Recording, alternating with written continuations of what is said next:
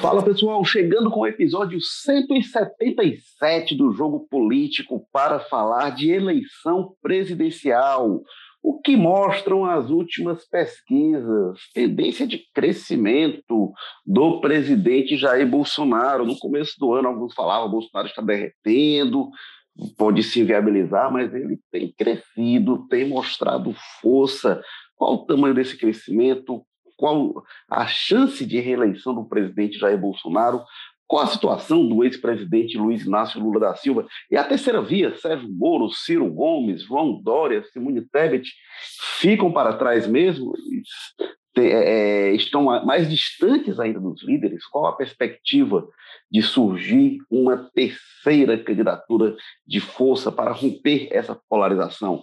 Para falar sobre isso, a gente recebe Walter George, direto da Sapiranga, que fica ainda mais agradável em tempos de chuva. Tudo bem, Walter George? Olá, Érico Firmo, que nos acompanha, o colega que você vai apresentar daqui a pouco. É, realmente um dia de chuva assim, a coisa fica um pouco mais... E fica melhor quando você faz essa apresentação sem fazer aquela relação com com sapos e outros bichos que você disse costuma aparecer em dia de chuva, né? Pra, pra, segundo você, para equilibrar o sistema, não é isso? pegar os... Mas é, é rapaz, a, a fauna da Sapiranga que ah, é a graça. Eles que são os habitantes, vocês aí são os hóspedes. Isso é verdade, nós somos invasores. E também o, o, onde também tem muito cururu, muita muriçoca, é lá, é como aqui também onde eu estou, que é no Damas, mas também é no Passaré, outro bairro muito aprazível, de áreas verdes, de bosques, de praças, onde está o nosso Carlos Holanda, repórter de política. Tudo bem, Carlos? Oi, Érico. Oi, Walter. Queria que o Passaré fosse tão aprazível e arborizado quanto você descreve, mas a gente está caminhando nesse rumo aí. Vamos lá falar de política, né? Que é o que nos move. Bom, vamos aqui, a gente vai falar de pesquisas para eleição presidencial.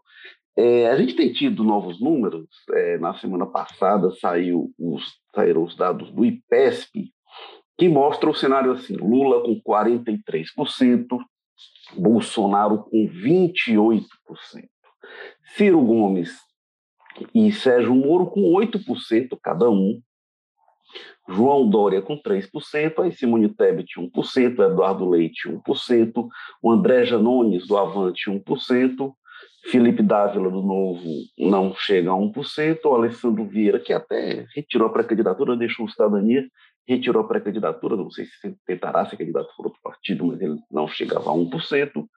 Do branco, nulo, nenhum não vai votar, eram 7%, indecisos e não responderam 2%. É, quando a gente compara com a pesquisa anterior, que tinha sido divulgada em 25 de fevereiro, a gente tinha o Lula com o mesmo percentual, 43%. E o Bolsonaro um pouquinho abaixo. O Bolsonaro tinha 26%, foi para 28%. O Sérgio Moro tinha 8% e manteve. Ciro Gomes tinha 7%, foi para 8%. É, o João Dória é, tinha os mesmos 3%, a Simone Tebet 1%, o Eduardo Leite 1%, o Janones e o Felipe Dávila, que apareciam com 1%, caíram um pouco.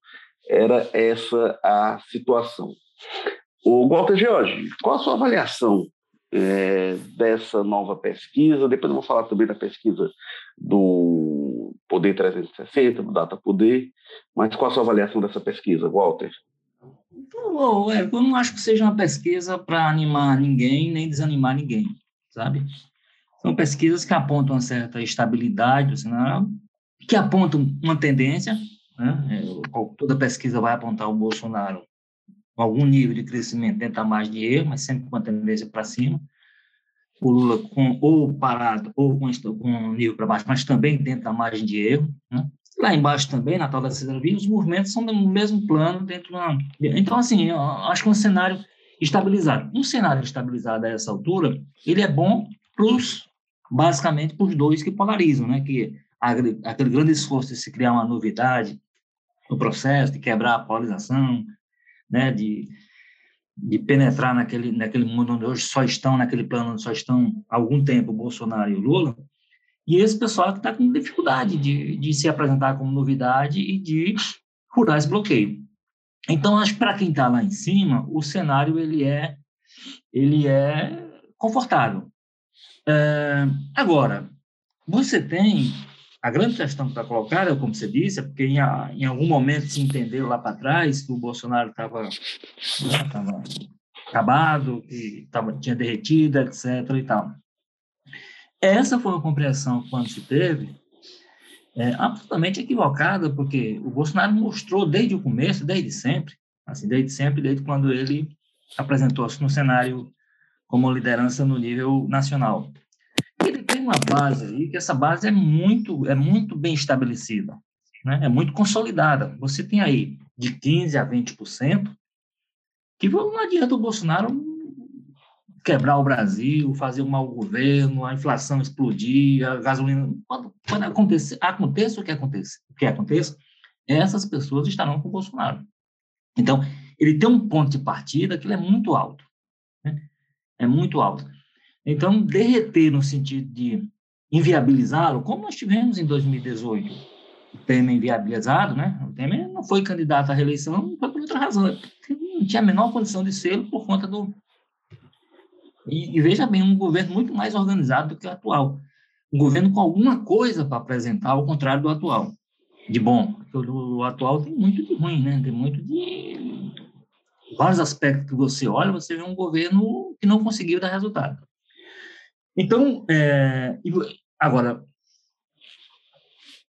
o, esse ponto de partida faz com que aí tem ainda que aí o PT tem que trabalhar contra isso. Tem o antipetismo, que essa base do Bolsonaro, a partir dela, sobe para as pessoas que não querem, vão até o fim também, se possível, enquanto for possível resistir à ideia de voltar com o PT, as pessoas não se. No, no cenário de hoje, considerando a realidade do país, inclusive do mundo, se a opção é Bolsonaro, vamos de Bolsonaro. Essas pessoas vão mudar de, de posição até a eleição e tal, não sei. Mas são, são as pessoas que podem ainda alterar alguma coisa do quadro. Né? É, e aí, com essa inviabilização dessa terceira via, as pessoas estão olhando para dizer, afinal, o Moro vai ou não se viabilizar? O, o Leite, que ninguém sabe se é candidato, se não é, fica aquela coisa, ah, a Simone Tebet, todas as pessoas vai ou não se viabilizar para criar uma alternativa a essa polarização, né? É, enquanto isso, essas pessoas estão lá posicionadas, eu acho, no, por conta do antipetismo, por conta da resistência à ideia de votar em qualquer candidato do PT ou resistir ao retorno do PT, vão de Bolsonaro. Então, assim, para mim, o que essas pesquisas têm apontado é, primeiro, essa, de fato, essa uma tendência de movimento para cima, mas um movimento quase que imperceptível, não é um movimento extraordinário, não é onda, não é nada que Agora, chama atenção por conta disso, porque por, por você, a partir de uma avaliação de um governo que é um governo que não tem, o, inclusive, um campo econômico, que se, se entende que vai ser, o, vai ser o móvel do debate nacional de 2022, é onde o governo apresenta seus piores problemas. Porque aí vai explica, não, é por causa da pandemia, é por causa da guerra, é por causa disso, é por causa de um milhão de coisas. Mas o fato é que o governo, com maus resultados na na área econômica, e, a, e o voto vai ser muito posicionado por isso. Então, assim, em resumo, eu, eu entendo que nós temos um quadro estabilizado, essas pesquisas, para mim, apontam isso, com ligeiro crime Agora, muito confortável, eu entendo também, para o ex-presidente Lula, porque ele está num patamar muito alto, né? Se você não consegue derrubar e não, tá, não está conseguindo derrubar dele daquele patamar, e aí quem tem condição de tirar esse voto, talvez, seria o Ciro, que não está conseguindo por conta disso, inclusive, é que colocou o Lula como um dos seus principais alvos, mas não está conseguindo avançar em direção a esse voto consolidado do Lula. Quando você olha para a espontânea, isso fica, me parece mais claro. O nível espontâneo do Bolsonaro e do Lula é muito alto a essa altura. Nós estamos distante da eleição e o espontâneo é próximo até do voto estimulado. Então, então é isso. Acho que nós temos um quadro que não é de assustar ninguém, não é nem quem está nem quem está estabilizado, parado lá em cima, como Lula, nem quem está crescendo. Agora, que deve preocupar a, o bloco de baixo. Aí esse bloco de baixo, o tempo está correndo contra eles, eles precisam fazer algo que os transforme como eles gostariam em novidade real do processo eleitoral no Brasil. É, eu estava falando aqui né, da pesquisa de, é, de autopesquisa, que dá Lula 43, Bolsonaro 28, Ciro e Moro empatados com 8. Na pesquisa anterior de, é, é, de fevereiro, deixa eu ver aqui os dias, 21 e 23 de fevereiro, é, tinha Lula com os mesmos 43, o Bolsonaro com 26, então dois pontos percentuais abaixo, Moro com os mesmos 8% e o Ciro com 7%. É, e aí eu peguei aqui para título de comparação na pesquisa no começo do ano, né, de 10 a 12 de janeiro. O Lula tinha 44, então tinha um ponto percentual a mais, uma oscilação, e o Bolsonaro tinha 24%. O Moro tinha 9%, que é um ponto a mais do que tem, e o Ciro tinha 7%, que é um ponto a menos do que tem. É, a gente não vê nenhuma grande oscilação mais é, é, nesse período, mas a gente vê o Bolsonaro, de janeiro para cá, avançou quatro pontos percentuais, o Lula é, caiu é, um ponto, então a gente tem uma redução aí de cinco pontos é, na diferença. Qual a sua avaliação, Carlos Holanda, sobre este cenário? Olha, eu acho que aí a gente já tem um, um panorama consolidado de, de, segundo turno, né? Evidentemente que as, um, o, o, roteiro brasileiro, sobretudo nos últimos anos, tem sido marcado por imprevisibilidades, mas é, a gente pode, num exercício aqui de projeção, já afirmar com algum nível de segurança que Lula e Bolsonaro eles têm um voto muito consolidado, e que garante aí a ambos aí uma, um favoritismo para acessar o segundo turno. O presidente Bolsonaro, a tendência é de que ele vá, é, de que ele encoste no, no ex-presidente Lula à medida que os meses forem se passando, porque proporcionalmente ao, ao, ao, avanço do calendário, a gente vai ver um avanço do, do presidente Bolsonaro e do seu governo é, com medidas aí eleitorais ou eleitoreiras para é, recuperar aí esse desgaste, né? E, e aí vai, eu acho que aí o, a bandeira aí, a gente fala muito que a bandeira da, da corrupção foi mandada para as cucuias, mas também a, a, a, bandeira da austeridade fiscal, do rigor aí com, com dinheiro com dinheiro público, é, a bandeira do liberalismo, interpretada pelo Paulo Guedes também, já, a, a meu juízo, já foi é, meio que dispensada e, sobretudo no ano eleitoral, né? Quando o, o presidente Bolsonaro, vendo que, é, ou pelo menos o seu entorno, percebendo que ele não fez um bom governo, como o Walter falou, tem nada ou pouquíssimo para entregar nas mais diversas áreas, talvez aí, o ministro Tarcísio seja o, o mais operoso aí do, do, do, grupo, do grupo que, de ministros que, que participa desse governo, mas o fato é que a economia anda em pandarecos, o, e, e, e, e, retoricamente ele até poderia ter essa, essa desculpa de falar, não, nós fomos afetados por uma pandemia, por uma bruta pandemia que nos pegou, pegou o mundo de surpresa, mas o governo não fez uma boa gestão da pandemia. Então, a legitimidade é, moral ou política que esse governo poderia ter para justificar, que em outros casos seria uma justificativa plausível, esse governo não tem, porque não soube planejar, manejar a pandemia com responsabilidade. E aí, na, na hora do debate, é, isso, isso, isso, vai, isso vai se impor. É, a gente ainda, ainda tem que ver aí com que intensidade isso vai se impor, porque o Lula é um, é um candidato que, que o, o debate é, sempre gira em torno dele, né? É, mas, assim, é, desde, desde 89 é, é, é, o Lula afirmando a candidatura dele e alguém para negá-lo. Com maior ou menor intensidade, a coisa sempre ganha esse contorno. Mas aí eu acho que o governo Bolsonaro ele é tão ruim que, ainda que fosse um governo medíocre, o, o, o debate tem que girar em torno do governo. Uma, uma reeleição tem esse conteúdo de, de plebiscito que aí a, a oposição tem que fazer de tudo para que o, o, a, a, a, coisa não saia daí. E aí, a, e se a coisa não sair daí, é, ainda que com a artilharia montada no Telegram, no WhatsApp, se a coisa não sair daí, a, ela, ela, ela se torna muito dificultosa para o Bolsonaro. É, esse, esse é um bom ponto, o Walter, eu ia trazer aqui mais tarde, mas o, o Carlos Holanda coloca um ponto interessante, porque naquele começo de ano, com o Bolsonaro mais embaixo, é, muita coisa se voltava para o Lula. Mas será que com essa recuperação, é, ele aí chegando perto dos 30, sendo alguma pesquisa acima de 30, será que isso é, é, muda algumas estratégias, por exemplo, do Ciro Gomes, que é, em dado momento ele passa a, a mirar o Lula como um eleitor que ele pode atrair, mas aí a gente vê o Bolsonaro se distanciando já do bloco de baixo. Será que isso muda alguma coisa nas estratégias?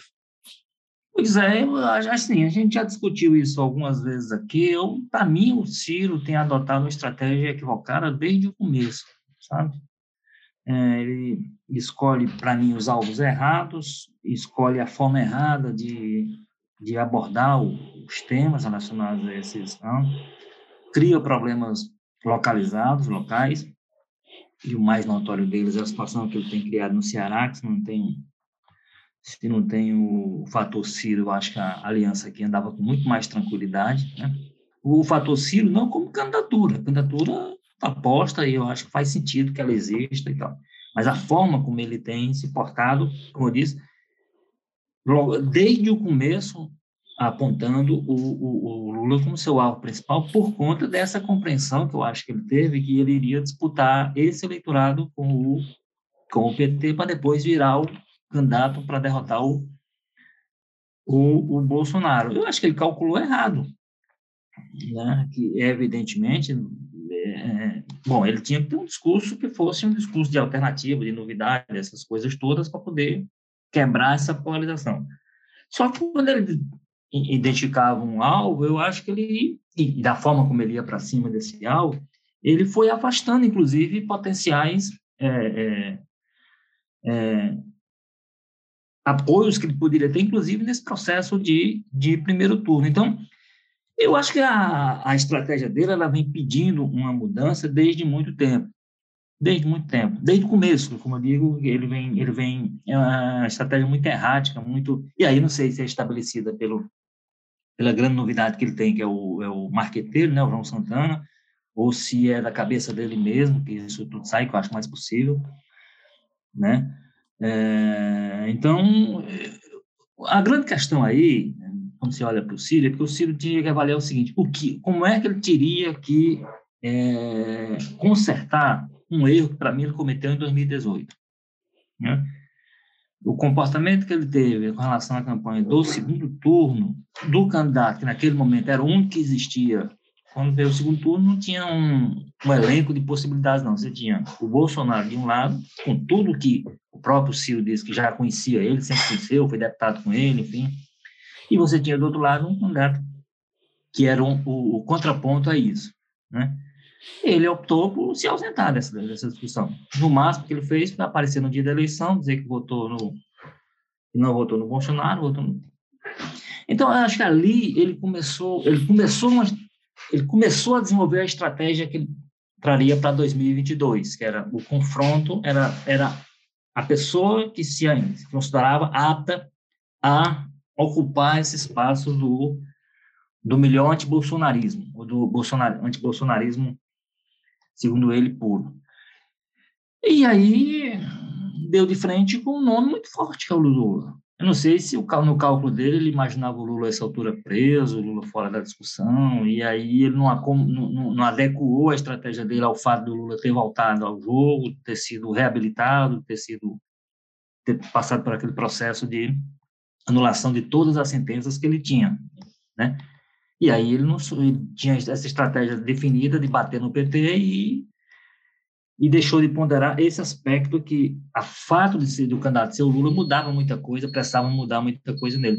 Eu acho que essa altura, é, respondendo a sua pergunta, eu não sei se vai, vai, vai, vai nós estamos às portas, nós estamos numa pré-campanha que vem de muito tempo, se ele mudar, ele dar um cavalo de pau a essa altura, não vai resolver a vida dele, não. não vai ser, ele vai ter, talvez, que insistir na estratégia que ele já vinha para ver o que é que ele... Né? Agora, claramente, isso aí, os números das pesquisas apontam, muito embora ele, ele até é, é, questione, né, diz que as pesquisas que eles têm dão outras coisas e tudo. O CID deu uma declaração outro dia que a, a, a, previsão deles é que ele chegaria agora com 15%, e com esses 15% ele seria um nome forte para entrar na, na campanha formalmente.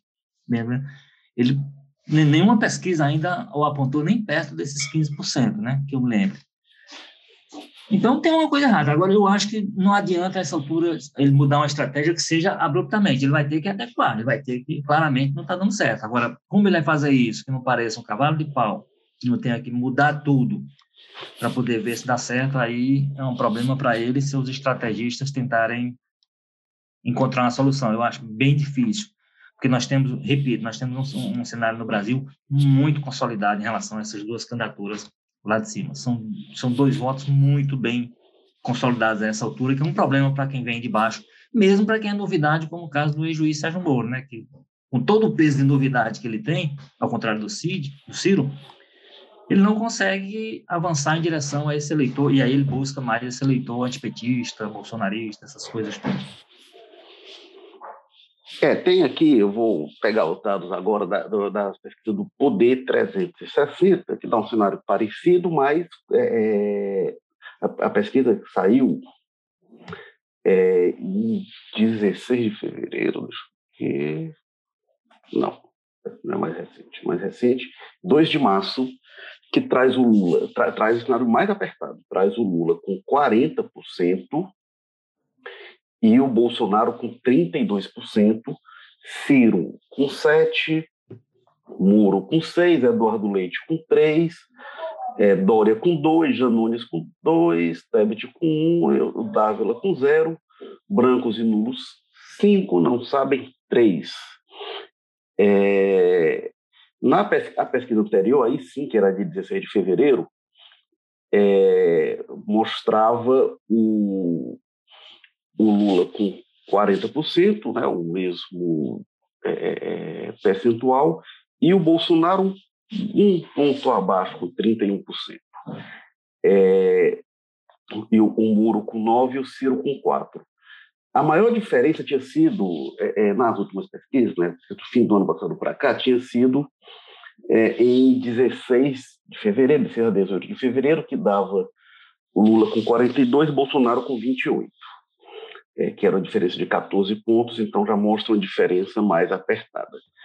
É, e tem também os números do Paraná Pesquisa, que, que é mais apertado ainda o resultado, que mostra essa pesquisa de 3 a 8 de março, e mostra Lula com 38,9%, Bolsonaro com 30,9%, Sérgio Moro com 7,4%, Ciro com 6,8%, Dória 2,2%, Eduardo Leite 1,3%, André Janones 0,7%, Simone Tebet 0,4% e o Alessandro Vieira, que eu disse essa semana que já é, saiu, é, é, é saiu do Cidadania e deixa a candidatura pelo menos em stand-by, suspeita pré-candidatura com 0,1%.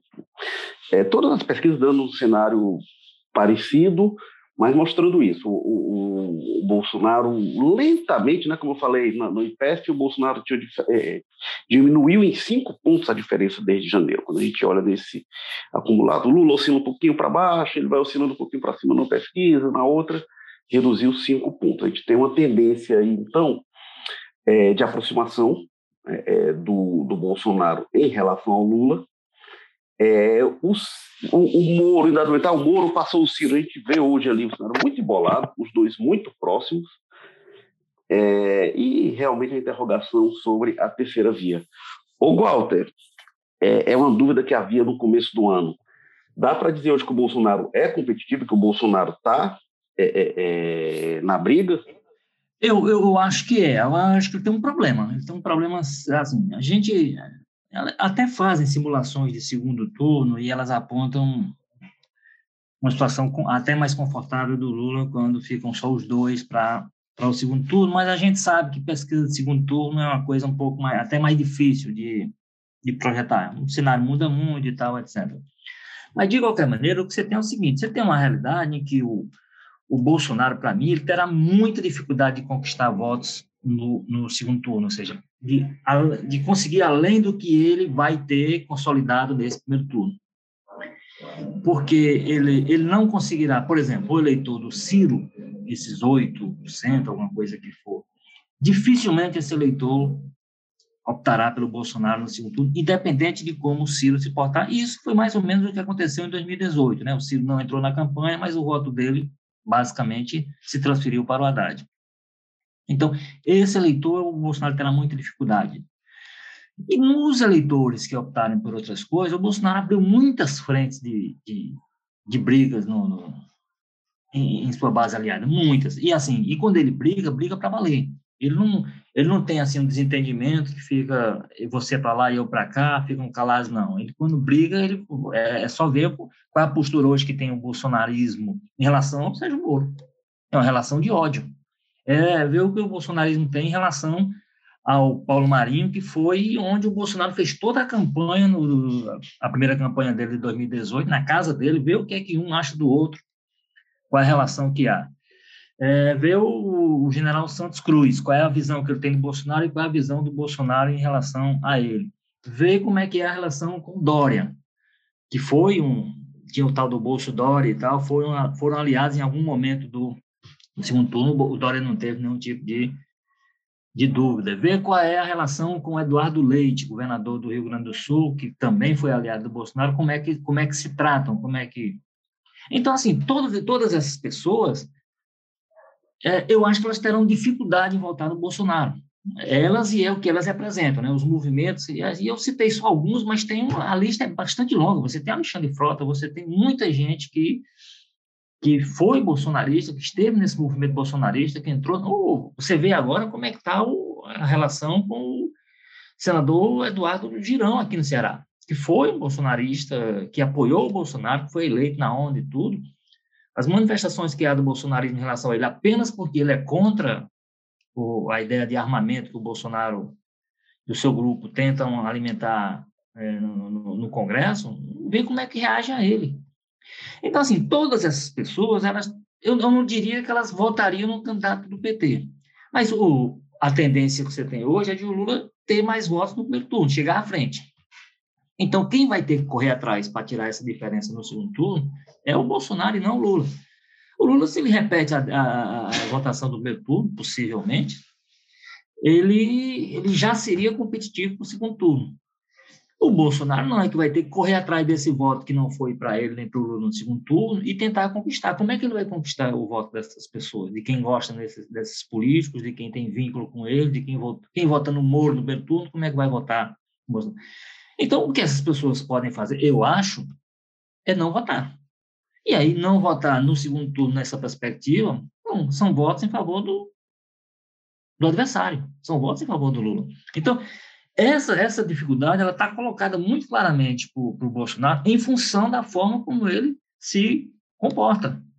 Quer dizer, o, o Bolsonaro não basta romper com as pessoas, ele tem que romper destruindo completamente essa pessoa. E aí você, depois ter que resgatar essa turma de volta, vai ser mais difícil. Então, essa é a situação, para mim, colocada como uma grande dificuldade, muito embora para um primeiro turno, eu acho que está claro que ele tem uma candidatura competitiva, até porque, como a gente já disse inicialmente, né, ele tem uma base a partir do qual ele parte, que é muito forte.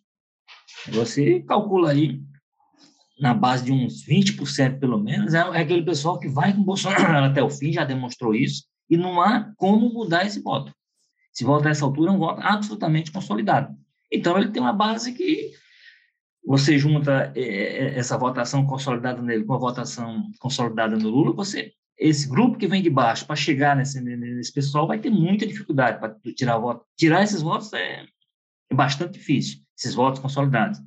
E fora dessa margem, se eles não, se não, se não houvesse, dizer, a única possibilidade que você tinha aí vai haver essa história da terceira via ser um grande todo mundo decidir abrir mão, não fosse unir um nome, esse nome, juntar o voto do Ciro com o voto do, do, do, Dória, com o voto não sei quem, com o voto, juntar todo esse pessoal, ou então pelo menos um, do, do, do, do Moro para frente, né? Moro, Dória, MDB, União Brasil, todo esse pessoal se juntar, talvez chegasse a um número que for, desse competitividade. Mas do jeito que está, eu acho que sim, o Bolsonaro é competitivo, ele tem uma base forte, agora ele tem um, um grande desafio colocado para o segundo turno, que eu acho que é um cenário bastante desfavorável para ele. Carlos Holanda, é, esse ponto que o, o, Walter coloca, né, da postura do Bolsonaro em relação a, a ex-aliados, enfim, mas não propriamente em relação a isso. A gente tem visto, não sei se você concorda, o Bolsonaro tentando adotar um discurso mais moderado. Não sei se diria o Bolsonaro paz e amor, tentando se conter. No tema vacina, por exemplo, claramente é um desses pontos. É, você acha que o Bolsonaro consegue se controlar? E, e, esse crescimento, você atribui de alguma forma a essa nova postura que o Bolsonaro tem adotado? Eu, eu acho que a gente aí tem motivos de sobra para levar com muita desconfiança todo o movimento de moderação que o Bolsonaro vai fazer.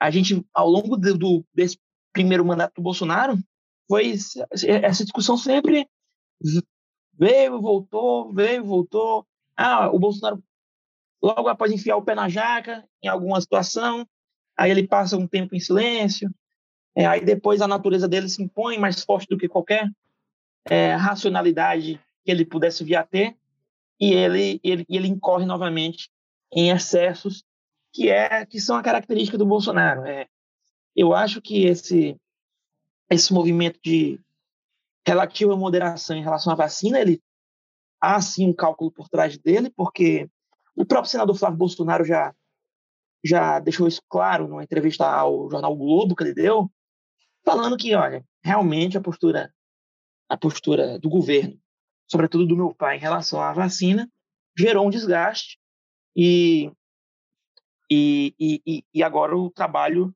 é, é, é tentar reverter essa situação. Mas, é, é, mal comparando, é quase como o, o, o Walter falou em relação ao Ciro. Você foi tão, tão firme num sentido que você dá um cavalo de pau, soa muito estranho. Então, Bolsonaro vai convencer quem dizendo que ele que ele é a favor da vacina, do avanço da vacinação, é, que ele é a favor de medidas de contenção do vírus, que ele fez um manejo responsável da crise ele só vai convencer aquele grupo de pessoas que tem propensão a, a propensão nada, né? que, que, que, aceitam tudo e qualquer coisa que ele venha fazer. Então, é, eu, eu, eu vejo com, com muito ceticismo essa, essa, essa, essa relativa moderação. Eu acho que o que vai fazer aí o, o Bolsonaro é, ter alguma, alguma competitividade são as, as políticas de distribuição de renda. Competitividade ele já tem, mas que vai aí dar alguma esperança ao, ao governo Bolsonaro e aos aliados dele de, de, de, de, de vencer uma eleição que é, que é muito difícil de que, que isso venha acontecer, né? Então, eu, eu acho que é, esses movimentos aí em relação a tudo que ele vai fazer em relação ao coronavírus e, ou a vacina, eu vejo com. Não sei se isso vai ter o potencial aí que eles esperam. Agora, tem uma coisa que, o, que, que envolve o Lula, que, gente, que talvez valha a gente explorar aqui, que é a aliança com o Geraldo Alckmin. Né? O nosso colega aí, Guilherme Amado, no Metrópolis, ele, ele, ele dá aqui que o, os aliados do, do presidente Lula, do ex-presidente Lula já tem uma, uma, um sentimento aí inicial que seja que a aproximação do, do petista, né, com o ex-governador de São Paulo, ela já não, já, eles já não sabem se ela vai cumprir o objetivo a que se, a que se propôs, que era uma vitória do Lula em primeiro turno. É, o, o Geraldo Alckmin não é um um, fenômeno eleitoral, uma potência eleitoral no Brasil, mas ele, ele seria, seria como será importante para o Lula em São Paulo, sobretudo no interior de São Paulo, que é onde o, o Geraldo Alckmin tem força, e em, em, em algum momento do, dessa pré-campanha, o núcleo do entorno ali do presidente Lula pensou que ele, essa aliança fosse lhe fazer é, vencedor dessa disputa já no primeiro turno. E aí agora, um, segundo a nota aqui do, do colunista, é, o, o, o, pensamento é que, pô, será que esse movimento foi valeu mesmo a pena?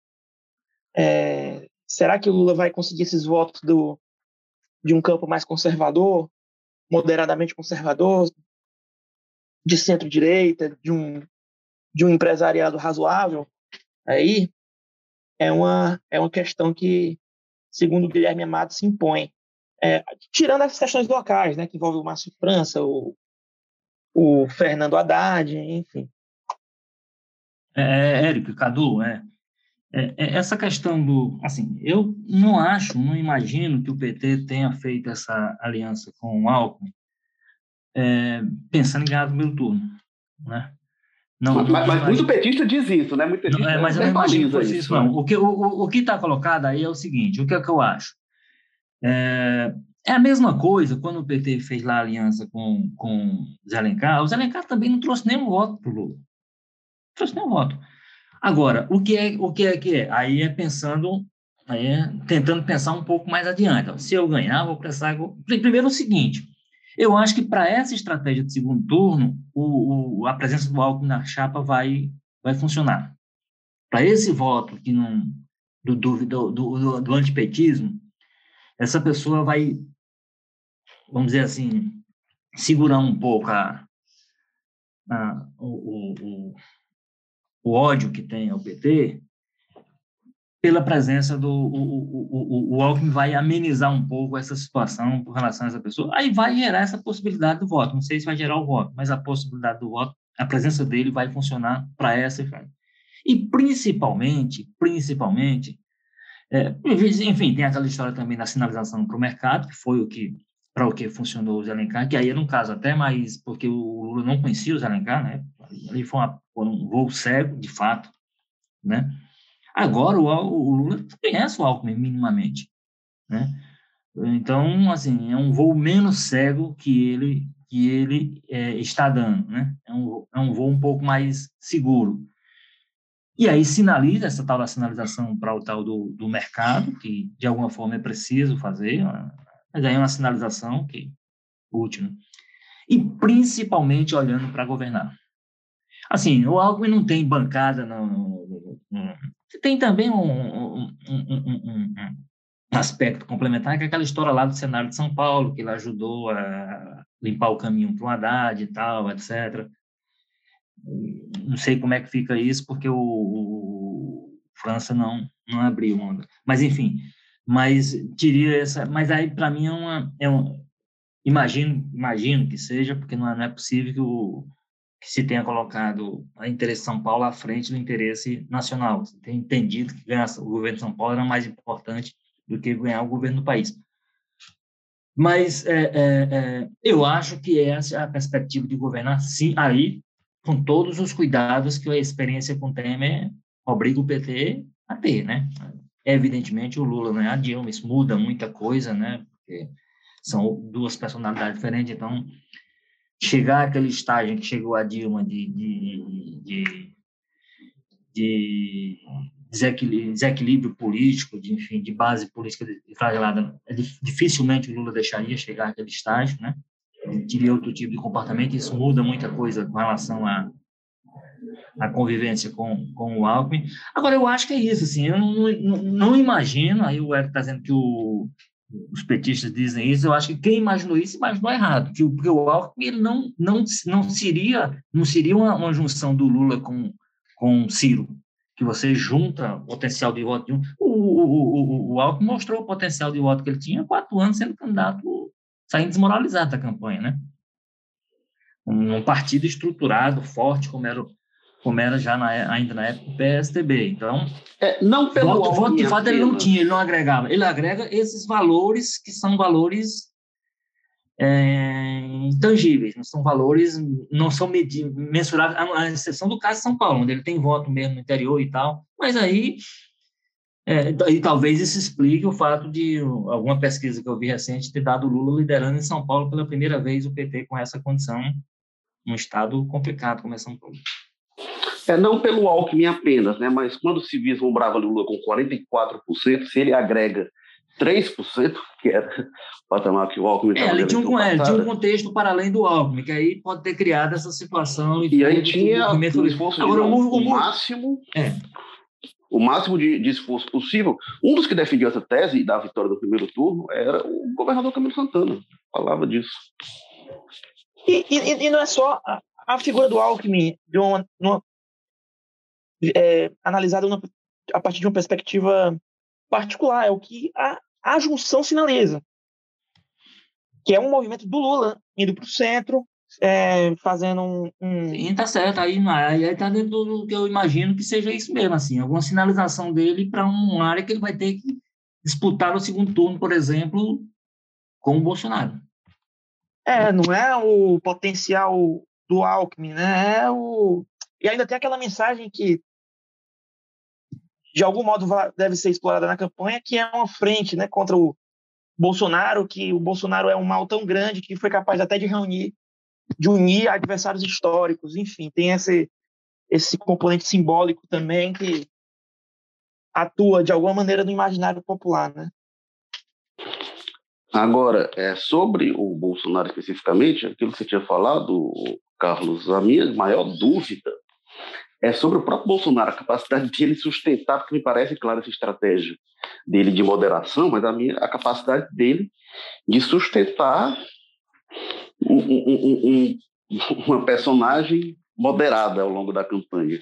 Agora, sobre o patamar que ele alcança atualmente, e ele já esteve mais perto dos 20%, agora está mais perto dos 30%, eu imaginava é, que o Bolsonaro ia crescer, mas eu achava que ele ia crescer mais perto da eleição, acho que a, a tendência que se apresenta para ele, acho que hoje o Bolsonaro candidato, e, e, concordo com o Walter quanto à dificuldade dele no segundo turno, mas eu acho que talvez a dificuldade é, do Lula seja maior na, na perspectiva de que se as pessoas verem que tem uma chance real de derrotar o Lula, e eu estou falando aí mercado financeiro, alguns setores altamente antipetistas, como o Walter bem falou, esses setores eu acho que eles são capazes de desembocar no Bolsonaro, sim. Claro que não o Muro pessoalmente, depois de tudo, talvez, algumas pessoas que tiverem embates pessoais, mas os votos que as pessoas representam, eu acho que podem desaguar no Bolsonaro, sim, o que o Bolsonaro hoje, eu acho que é muito competitivo, muito forte, acho que ele está numa situação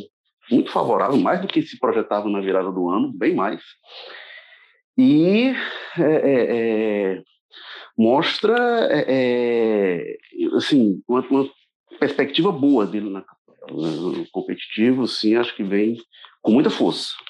Eu acho não, competitivo, eu só falei, competitivo eu concordo. Eu concordo que ele é competitivo, inclusive, repetindo o que já informei, inclusive considerando um governo muito ruim, né? Um governo muito ruim. Então, com tudo, com tudo que aconteceu no país, com tudo que está acontecendo, ele chegar com esse, com esse nível de, de potencial de voto que ele tem, faz dele até um fenômeno político, como eu tenho, como eu tenho afirmado. Agora, eu acho que são dificuldades reais, e essa questão que o, o as dificuldades se apontam PT, eu acho que o PT tem essa, o Lula, no desenho que a gente tem hoje, né? Nós estamos falando de um cenário que a pesquisa nos permite analisar hoje. Evidentemente, a realidade é o que acontecerá lá na frente. É, é porque o, a estratégia do, do primeiro para segundo turno do PT, considerado o cenário atual, seria só neutralização. Ele não precisa ir desesperadamente atrás de mais votos, ele precisa só uma neutralidade e aí o Bolsonaro eu acho que atua muito nesse sentido. A forma como ele age com os, com os ex-aliados, eu esqueci de citar aqui, por exemplo, o, o ex-ministro da Saúde, como é que ele trata hoje o ex-ministro da Saúde, né, o... Olha, me Luiz Henrique Mandetta, né? O Mandetta. Mandetta, o Luiz Henrique Mandetta, então, assim, é, é, é, muita história que você vai juntando a outra e essas pessoas têm seu nível de influência.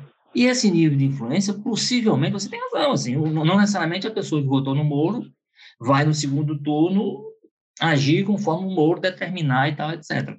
Mas há um grupo grande, e aí quem vai precisar, repito, quem vai precisar, no cenário que a gente tem hoje projetado, quem vai precisar de atrás de muito voto para tirar uma diferença no segundo turno é o Bolsonaro.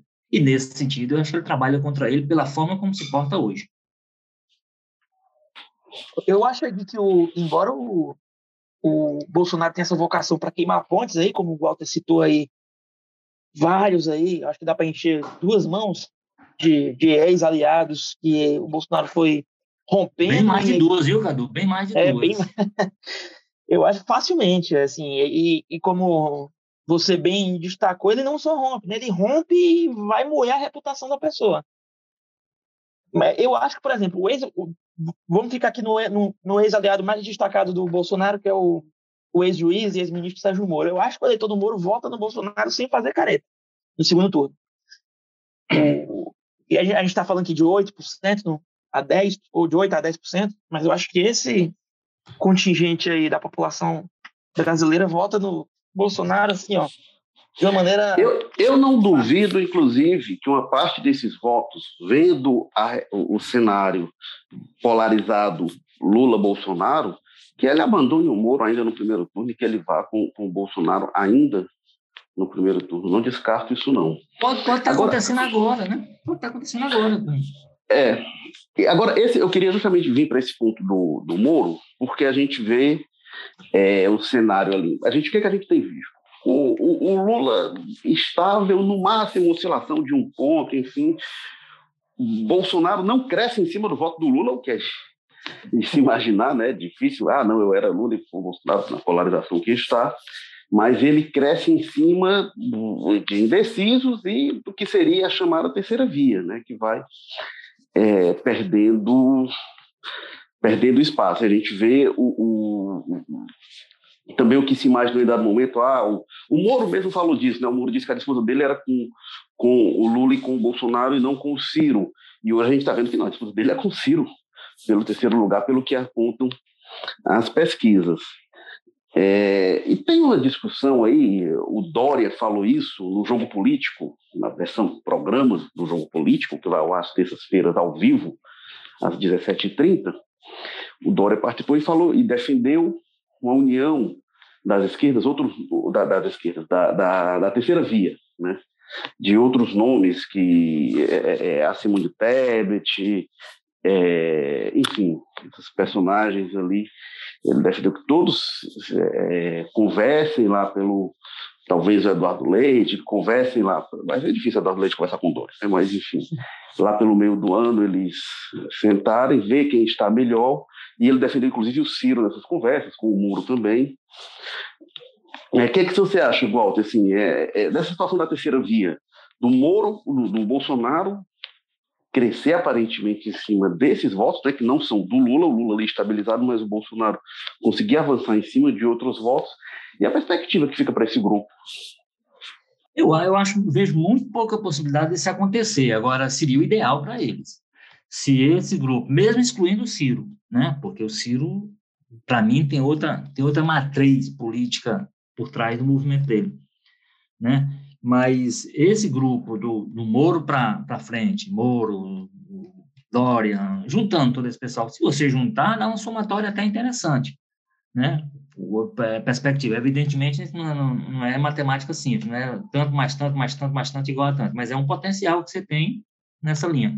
Eu acho que daria sim um, uma outra, e que inclusive pode, podia ser que repercutisse, por exemplo, é alguém que hoje, por conta desse antipetismo e por conta de ver no Bolsonaro um que pode derrotá-los, hoje manifesta voto no Bolsonaro, de repente vendo um, um candidato desse com 12, 13% de, de possibilidade, ou seja, com um pouco, essa pessoa pode fazer essa migração já agora para essa, essa perspectiva de candidatura. Eu acho que Seria o ideal. Eu estava vendo, por exemplo, o modelo, o modelo colombiano, que talvez funcionasse no Brasil para esse tipo de coisa e fosse bom para esse tipo de candidatura, porque eles fazem num, numa primeira votação, que seria uma votação só para parlamento, para o Congresso, eles fazem uma consulta sobre os blocos de candidatura. Então, por exemplo, o candidato mais votado é um candidato progressista, mas ele disputou a, a essa condição com outros quatro, cinco candidatos, né?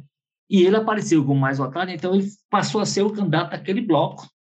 Se, se, se esse modelo existisse no Brasil, se houvesse uma consulta ao eleitor para saber, ó, desse, desse grupo aqui que pensa mais ou menos igual, que tem essa perspectiva, eles fazem uma campanha pública, e aí vocês, o eleitor escolhe quem desses seria o candidato mais, mais viável. Aí talvez isso funcionasse aqui e, e criasse essa possibilidade. Eu não vejo, no contexto que a gente tem no Brasil, a possibilidade disso acontecer, de alguém abrir em função de alguém, essa coisa toda, e isso fragiliza muito essa, essa ideia.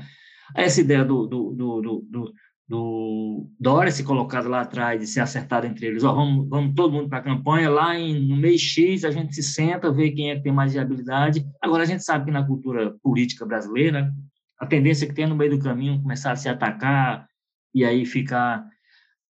É só ver, por exemplo, o que aconteceu dentro do PSDB dele. Né? Houve, uma, houve, uma, houve prévias, ele ganhou as prévias, sabe Deus em que circunstância, tanto que o, o quem ele derrotou está saindo do partido para ser candidato por outro partido, para o PSD. Né?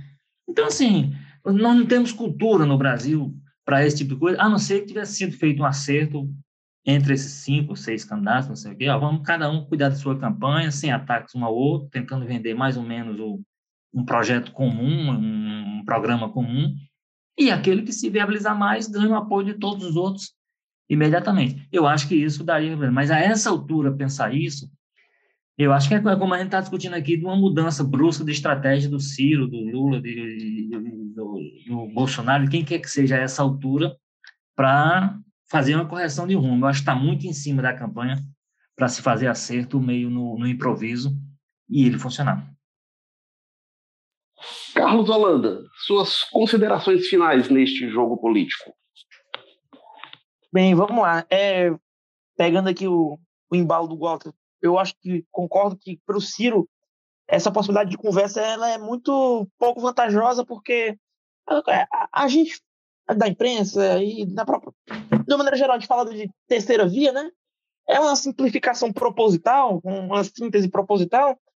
Mas quando a gente vai olhar quem são esses representantes dessa terceira via, o Ciro é um estranho nesse ninho, né? Porque a gente fala de Simone Tebet, João Dória, é, Sérgio Moro, é, e por aí vai, são todos eles quadros de, da direita e da centro-direita. O Ciro está se colocando como um, apresenta uma plataforma de centro-esquerda. Então, já seria aí é, muito pouco a possibilidade de, de, dessas conversas serem frutíferas para eles seriam pequenas, né? É, então, é, para o Ciro aí a coisa fica muito difícil. E eu acho aí para arrematar que de tudo isso que a gente conversou, eu a grande a grande possibilidade é de Lula e Bolsonaro fazerem esse enfrentamento mesmo no segundo turno, é, até porque eles meio que buscam, né, voluntária ou involuntariamente esse confronto. E é natural que assim o façam, né? São os dois primeiro primeiro posicionados ali não fazia sentido o Lula estar tá brigando para baixo, nem o Bolsonaro estar tá brigando para baixo. Então, eu acho que é isso. Walter George, seu arremate. Não, eu acho, eu, eu acho que é isso, assim, o, o, o a pegar de novo essa questão que o, que o Cadu é, falou aí, eu acho que o Ciro, o Ciro, inclusive, numa estratégia mais recente, ele ataca o Moro, né? Então, como é que você pensa que daqui a pouco eles estão se atacando e, e vão vão juntar os eleitores daqui a pouco para virar uma candidatura única. Eu acho que o Ciro é um, é, um, é, um, é um caso à parte, ele faz questão de ser um caso à parte, ele tem, de fato, como eu disse, não, é, não há programa comum dele com esse pessoal, ele é um ele vai numa linha totalmente contrária, então não tem como ele ser considerada considerado uma, uma alternativa dessa terceira via que se tenta construir para furar o, o, bloqueio. Se ele furar esse bloqueio, ele vai furar por por capacidade própria, por capacidade individual dele de desenvolver uma campanha que permitiu isso, mas não de ter esse contexto de ser uma alternativa desse blocão de candidatos que estão fora da, da polarização. Eu acho que é isso. A gente tem pesquisas mais para aparecer e adiante a gente atualiza essa discussão toda daqui a algum tempo, certamente, com o cenário ou se consolidando, que para mim é a tendência que tem nessa altura, se consolidando na linha do que a gente discutiu hoje, ou tendo alguma novidade ou surpresa que mereça novas considerações. Até a próxima. Até, Walter George. Agora, uma coisa interessante de a gente observar é que, é, não que seja propriamente uma surpresa, mas o enfraquecimento da terceira via fortalece, fortalece Bolsonaro. O Lula praticamente não se move, mas quando esse grupo definha, são, são eleitores em, potenciais, em potencial do Bolsonaro, provavelmente eleitores do Bolsonaro, enfim, em vários desses casos, mas este foi o Jogo Político, episódio 177. Esse assunto, sucessão presidencial, sem dúvida, voltaremos bastante a ele. É, lembrando que o Jogo Político está no seu agregador preferido de podcast do Apple Podcast, Spotify, Amazon Music, Google Podcast, Rádio Public e também no O Povo Mais, a plataforma multi-streaming de jornalismo e cultura do Povo. Temos atualizações semanais, sempre novos episódios sobre política no, no Ceará, do Brasil e do mundo. E o Jogo Político tem na estratégia digital Diego Viana, produção do Marcelo Teixeira, edição da Diego Oliveira, diretores executivos de jornalismo Ana Nadaf e Eric Guimarães. Obrigado mais uma vez, Carlos Holanda, repórter de política do povo, que fala com a gente lá do Passaré. Foi um prazer, Eric Walter. Abraço, até outra hora. E o Walter George, editor-chefe de opinião do Povo, colunista que escreve sempre aos domingos e a qualquer momento no Povo Mais, e que esteve com a gente direto da Sapiranga. Ok, firme, um abraço, abraço Cadu e um abraço a quem nos acompanhou. Sigamos. Eu sou Érico Firmo, falo aqui do Damas e se tudo der certo, semana que vem a gente volta. Valeu, tchau.